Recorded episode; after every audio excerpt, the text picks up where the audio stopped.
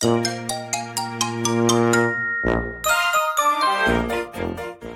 ャンル問わず多岐にわたっていいねな情報を伝えていくグッドニュースレディオナビゲーターのしんです。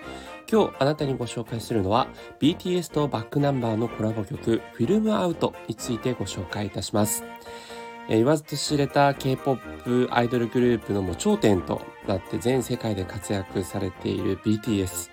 その新曲となる Film outが今回ミュージックビデオ公開と、そして各音楽配信サイトにてリリースされました。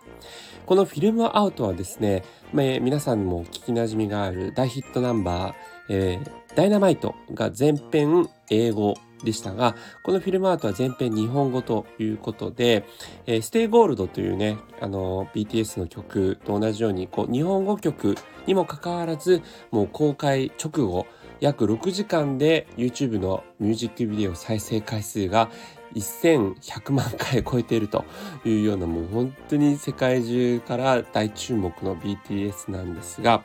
このフィルムアートはですね、えー、実際にこう手掛けられたのが、まあ、日本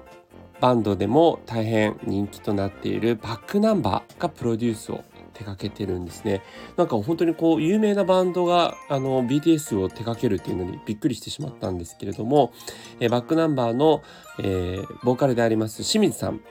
と、えー、BTS のメンバーであるジョングックさんの2人が中心となって制作されたということで、まあ、あの、嬉しいですよね。本当に日本を有する、えー、バックナンバーとの共同制作という意味で、で、実際ですね、こちら、えー、タイアップがもうすでに決まっておりまして、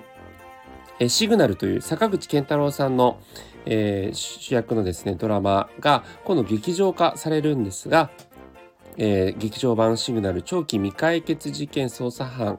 の、えー、主題歌としてこのフィルムアウトは使われるという形となっております。えー、ですので、まあファンの間でもですね、すでにもうあの噂されてるというか、えー、ミュージックビデオの作りがですね、えー、そのシグナルのドラマ版の主題歌だったフェイクラブのミュージックビデオと似た世界観になっているんですね。えー、実際に砂時計とか爆風で髪が舞い落ちるというような部屋とか、そのあたりもあのフェイクラブとですね、見比べていただくと、あ世界観一緒だなというところで、まあやっぱりね、ドラマの延長線上にある劇場版の主題歌ということもあってそういった工夫もされています。